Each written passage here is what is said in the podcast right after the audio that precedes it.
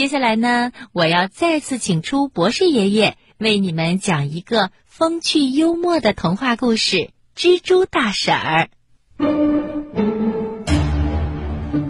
蜘蛛大婶儿在几个树杈中间织了一张网，这张网又大又圆。一只蜻蜓在空中抓蚊子，险些撞在了网上，它猛地翻了一个身，才擦着网边儿窜了过去。蜻蜓吓得心里砰砰直跳，忍不住骂了一声：“嘿，该死的，跑到这儿来捣鬼，差点当了他的点心。”蜘蛛大婶心里正有气，搭腔说：“哟，这是谁呀？说话这么不干不净的，各有各的办法嘛。怎么叫捣鬼啊？把蚊子全给我轰跑了，我还没找你算账呢。”蜻蜓掉头飞回来说：“办法跟办法可不一样，咱们是凭本事，你瞧着。”蜻蜓啊，正好看见一只蚊子，它追上去抓住，嚼了两口就吞了下去。你行吗？咱们这是正大光明的，谁像你呀？偷偷摸摸的就会设圈套、搞阴谋诡计，骗人家上当。这一大串话呀，把蜘蛛大婶气得直翻白眼儿，好半天，她才说出一句话来：“哼，当心别撞在我手里。”蜻蜓说：“灰妖精、丑老太婆。”我现在就撞在你手里了，你看离你多近呢？你飞起来吗？哎，可惜你不会，你还是老老实实趴在网上生气吧，还得小心点哦，别掉下去。离地面这么高，要是掉下去了，准把你那个大肚子摔破的。蜘蛛大婶给气了个半死，他觉得呀，今天简直是倒霉透了。还有更倒霉的事儿呢！夜里呀，刮了一阵大风，把他的大圆网彻底给毁掉了，把他也刮到了草地上去了。他只好爬到了另一棵树上，重新织起网来。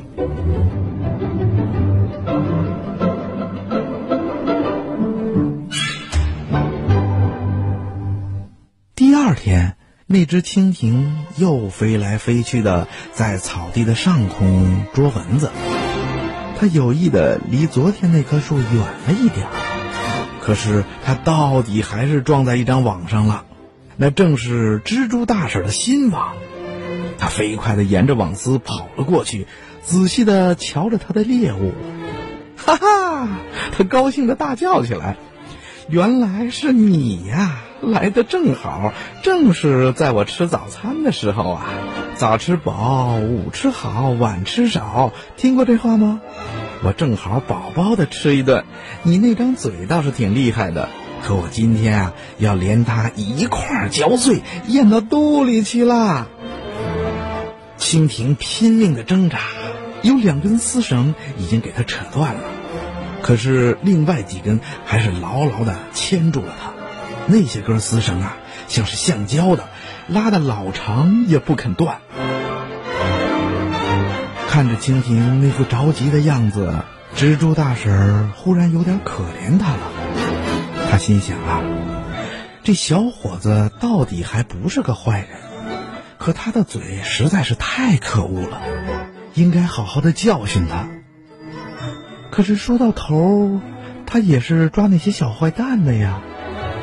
这么想着，蜘蛛大婶就说：“不过嘛，我刚才已经吃了点东西了，现在还不算饿。要是你真是个挺守规矩的人呢，我也说不定就不吃你了。这么着吧，你对我说几句好话，我就放你走；要不然呢，我可就不客气了。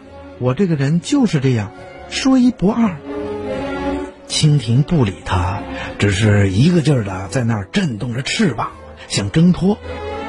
蜘蛛大婶儿又说了：“其实呢，我也不想听你说什么好听的。你只要说你昨天跟我说的那些话是不对的，以后不那么没礼貌，这也就够了。”蜻蜓只是生气的瞪着大眼睛，使劲的挣扎。蜘蛛大婶原先还当是他一开恩，蜻蜓准会求饶，事情呢也就圆满结束了。谁知道他是这么一个犟小子，蜘蛛大婶啊有些下不来台了。可是他是说一不二的嘛。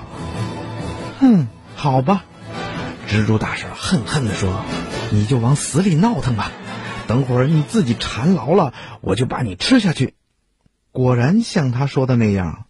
蜻蜓不但没有离开那几条黏糊糊的丝绳，反倒把自己的手脚也捆住了。但是他还是用尽了全身的力气翻滚，连一秒钟也不肯停。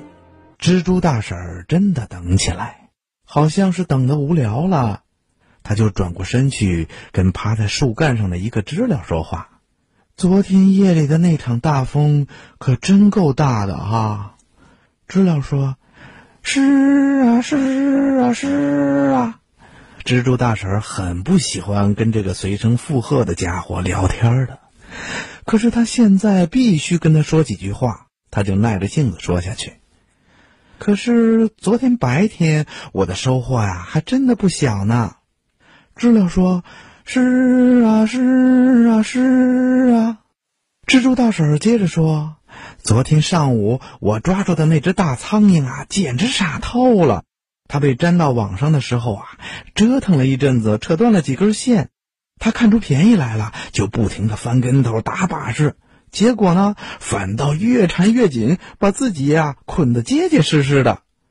知了说：“是啊，是啊，是啊。”蜻蜓听见这话，一边挣扎一边生气的想。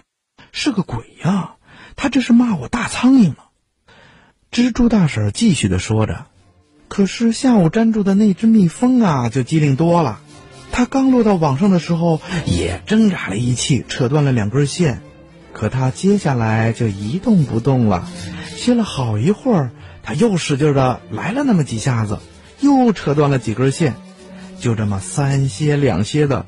到底给他逃跑了，你说这有多可气啊！蜻蜓心里一动，他暗想：真的，我是太着急了，反倒把事情弄坏了。我也该学学那只聪明的蜜蜂。蜻蜓冷静下来，一动不动的歇了一阵子以后，使足了力气扑棱起来，好几根丝绳给它扯断，然后。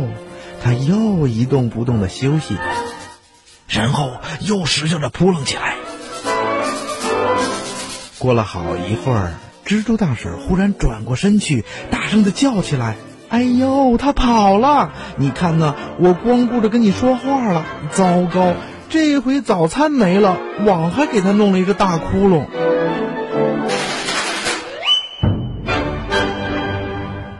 这天下午。那只蜻蜓又飞回来了，它紧擦着蜘蛛大婶的身边飞过去，低声的说了一句：“谢谢您，蜘蛛大婶。”去你的吧！蜘蛛大婶瞪了他一眼，可是他心里啊却非常的快活，眼泪都差点掉出来啦。